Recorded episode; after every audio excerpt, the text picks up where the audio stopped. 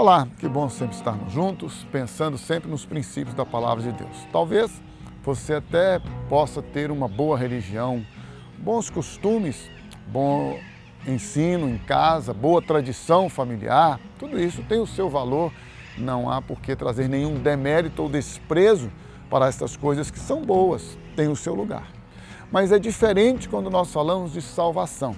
Às vezes as pessoas confundem na expectativa ou na perspectiva ou na, naquela vontade de entender que em sendo boas pessoas, elas estão agradando a Deus e por isso Deus se agrada delas e por isso elas estarão salvas.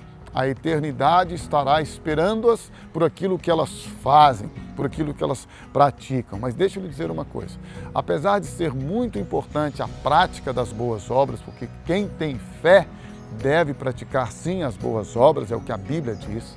Apesar de sermos boas pessoas ou de praticarmos boas ações, de termos boas reações, sermos pessoas equilibradas, bondosas, amorosas, corteses, gentis, apesar de nos envolvermos com os necessitados, tudo isto faz parte de uma vida que realmente pode fazer com que nós agrademos as pessoas. Mas Deus, não. Não tem nada que você e eu possamos fazer para agradar a Deus.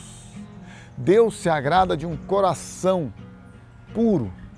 Deus se agrada de mãos limpas. Deus não se agrada, ele não, ele não precisa do nosso fazer. Não, Deus quer a nossa vida. Ele quer nossa intimidade com Ele, Ele quer relacionamento com Ele, Ele quer tempo com Ele. Ele quer que você desfrute de relacionamento, de intimidade com Ele. Por isso, cuidado, porque às vezes nós estamos trabalhando para Deus, fazendo para Deus, sendo usados para Deus, mas não estamos sendo aprovados por Deus, porque a aprovação não vem do que eu faço, mas daquilo que eu sou em Cristo Jesus. E para que eu seja aquilo que Deus quer em Cristo Jesus, eu preciso experimentar da parte de Jesus a libertação, a vida nova, a salvação, a transformação.